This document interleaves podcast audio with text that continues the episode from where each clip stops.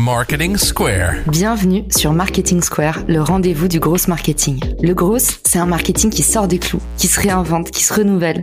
C'est aussi un mindset qui repose sur l'envie de se dépasser, de se détacher de ses opinions une bonne fois pour toutes et d'apprendre en continu. Si tu te reconnais dans cette description, que tu sois débutant ou expert, abonne-toi. Ce podcast va devenir ton meilleur allié. Ce podcast est rendu possible par Richmaker, la plateforme que j'ai lancée pour permettre enfin aux marques de monter des partenariats qui fonctionnent.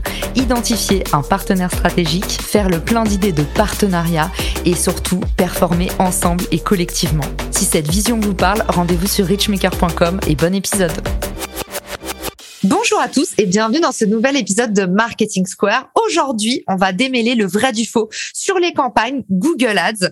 Et je suis accompagnée de Victor Philippe, qui est non seulement freelance expert en Google Ads, mais qui a aussi eu pendant deux ans le privilège de travailler à la maison mère. Alors aujourd'hui, il va nous livrer toutes ses meilleures pratiques en tant qu'ancien insider et puis bah maintenant spécialiste du sujet pour tout type de business. Salut Victor, bienvenue dans l'épisode. Salut, merci Caroline, comment vas-tu? Ça va très bien, ravi de te recevoir. Alors du coup, aujourd'hui, qu'est-ce qu'on peut commencer par dire sur les Google Ads? Quel type d'objectifs ils permettent d'atteindre, par exemple? Alors sur Google Ads, en fait, on va pouvoir atteindre plusieurs types d'objectifs, principalement des objectifs business, donc vraiment des prospects, des ventes, du retour sur investissement, mais aussi une partie plus notoriété, donc qui va être liée à la mise en avant d'une marque, d'une communauté, etc canon. Et du coup, qu'est-ce qui le différencie des social ads aujourd'hui? Est-ce qu'on a un peu des chiffres sur le sujet au niveau de tes clients? Qu'est-ce que tu vois comme retour? Est-ce qu'on va vers l'une de ces campagnes ou l'autre, Google Ads versus Facebook et Instagram, ou est-ce que en fait c'est des éléments d'un même système qui apparaissent à différents moments du tunnel d'acquisition? Comment est-ce que tu vois les choses? Bah, en fait, déjà, Google Ads, c'est plusieurs choses. Google Ads, c'est toute la régie publicitaire de Google qui englobe à la fois du YouTube, du display et le réseau de recherche. Pour donner quelques chiffres, le moteur de recherche Google, c'est 90% de part de marché en France. YouTube, c'est à peu près 50 millions d'utilisateurs en France par mois. Et le réseau display, c'est plus de 2 millions de sites. Donc en fait, en utilisant Google Ads, peu importe votre activité, vous êtes sûr de pouvoir toucher vos prospects. Après, bien entendu, parfois Google Ads n'est pas la solution numéro un. Parfois, ça va être plutôt les réseaux sociaux, etc. Mais l'avantage premier de Google Ads, c'est qu'on répond à des questions d'Internet. Donc, on va directement toucher des audiences qu'on va appeler chaudes, du trafic chaud. Et c'est vrai qu'on rappelle YouTube égale Google. À qui tu recommandes d'utiliser Google Ads? Est-ce que c'est B2B, B2C Est-ce que c'est les industries en particulier? Dis-nous tout. Qui devrait demain se lancer sur Google Ads? Pour se lancer sur Google Ads, ça peut être un peu toutes les entreprises. Comme j'ai dit, tout le monde a ses prospects sur Google Ads. Après, les entreprises qui peuvent vraiment se lancer dessus, c'est les entreprises qui savent que les gens vont aller chercher leurs produits ou leurs services sur Google. Donc ça peut être à la fois des sites de e-commerce qui vont proposer des produits soit tendance ou non, ou alors tout simplement des produits ou services. Ça peut être par exemple de la prestation de services, de l'immobilier, des artisans, toutes ces choses-là. Donc ça peut être vraiment beaucoup de personnes. Et dans tous les cas, ce que je conseille toujours, moi, c'est de tester pour voir si on peut avoir sa place sur Google Ads. Très bien, bah on est prêt, on a le stylo à la main, on est prêt pour noter la méthodologie pour lancer sa première campagne ou ses premières campagnes. J'ai hâte de savoir ce que tu vas nous dévoiler sur Google Ads. Pour lancer les premières campagnes sur Google Ads, c'est assez simple et en fait, c'est une réflexion que beaucoup d'entreprises n'ont pas. La première réflexion, c'est de se demander est-ce qu'on est prêt à faire de la pub? C'est-à-dire, en fait, est-ce qu'on a un bon site internet pour faire de la publicité, c'est-à-dire un site en fait qui va être un site pour vendre et non pas un site vitrine. C'est une erreur que font énormément d'entreprises de décrire de façon assez froide leurs produits ou leurs services, alors que le but, c'est vraiment de répondre à un besoin et derrière, bah, de vendre nos produits ou nos services. Donc ça, c'est le premier point, c'est vraiment au niveau de la landing page du site Internet.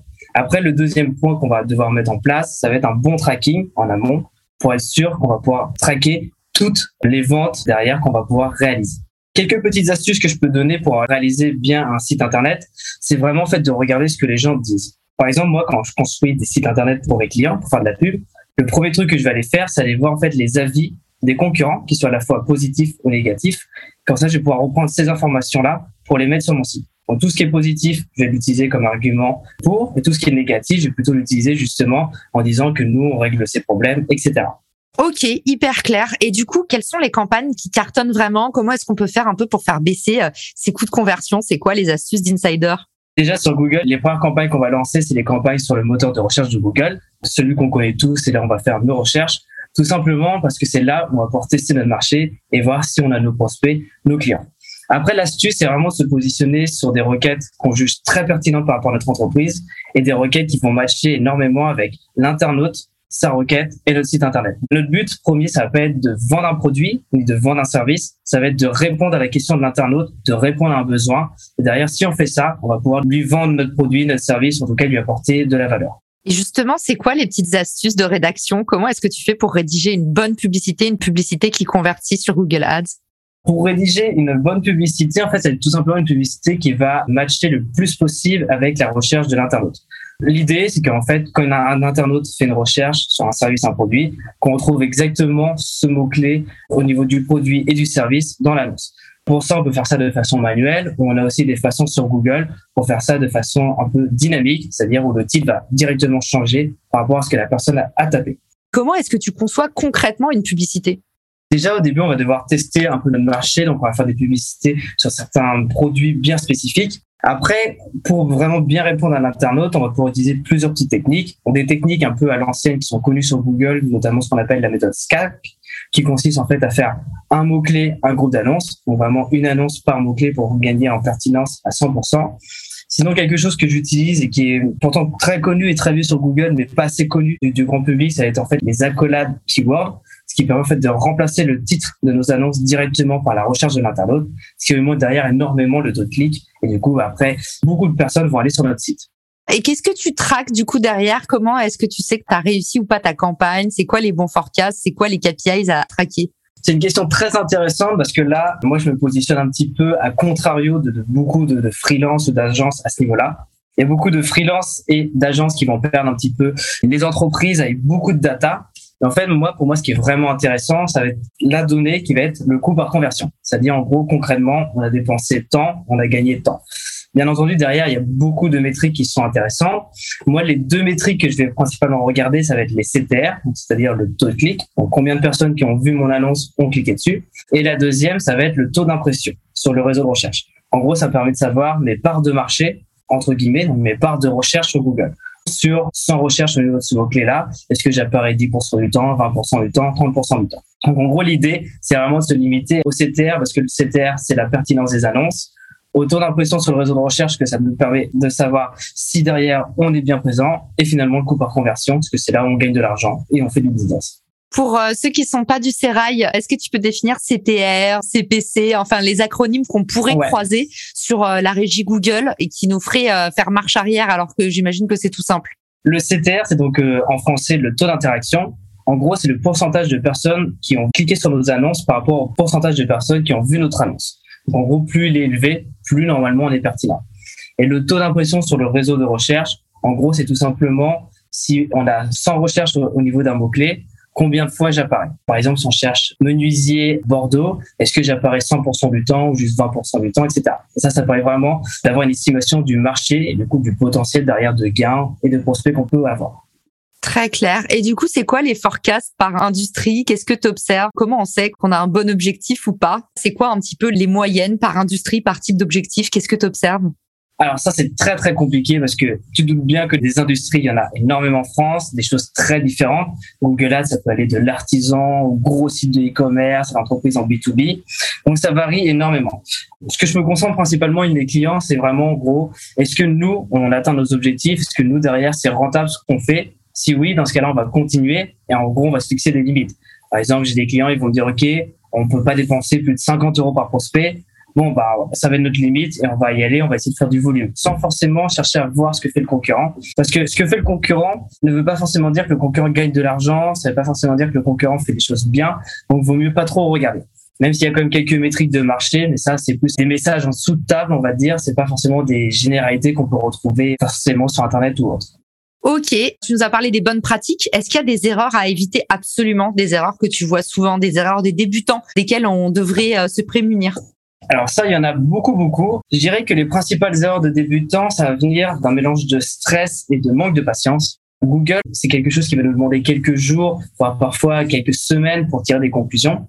Et les principales erreurs, ça va être de changer plusieurs fois les budgets par semaine, de changer plusieurs fois la stratégie par semaine, de changer plusieurs choses en même temps, ce qui nous empêche en fait de vraiment comprendre quel changement et quel impact. C'est toutes ces choses-là. Pour moi, Google, c'est vraiment poser une stratégie, avoir confiance en la stratégie et attendre au moins une dizaine de jours avant de tirer des conclusions sans notre stratégie.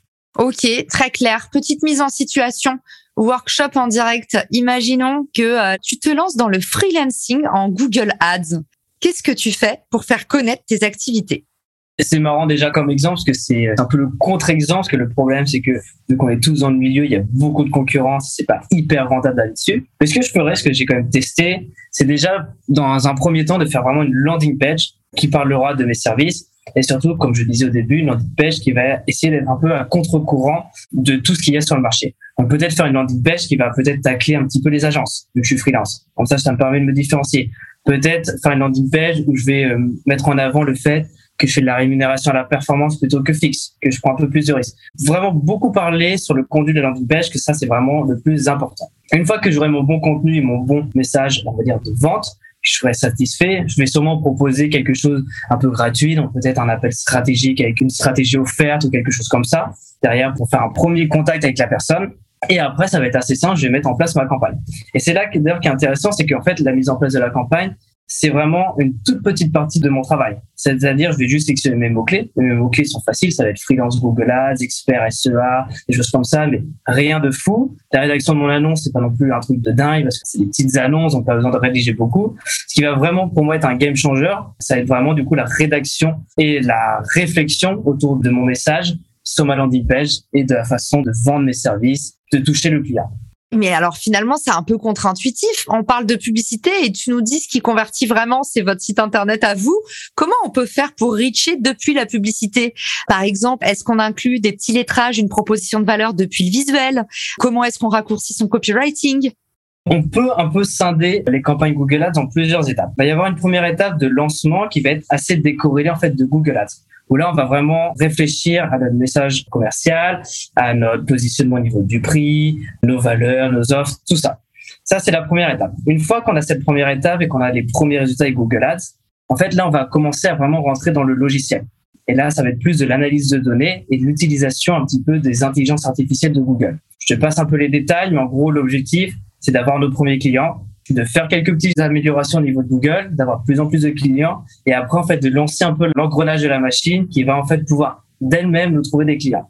La première étape est assez loin de Google Ads, parce qu'en fait, on va vraiment chercher à construire notre offre et à tester notre offre. Et c'est après qu'on va vraiment aller dans l'analyse de données et là utiliser en fait des stratégies. je vais pas trop rentrer dans le détail parce que c'est un peu compliqué, mais des stratégies peut-être de CPA cible, etc., qui sont des stratégies Google pour derrière vraiment pousser et scaler notre compte Google Ads.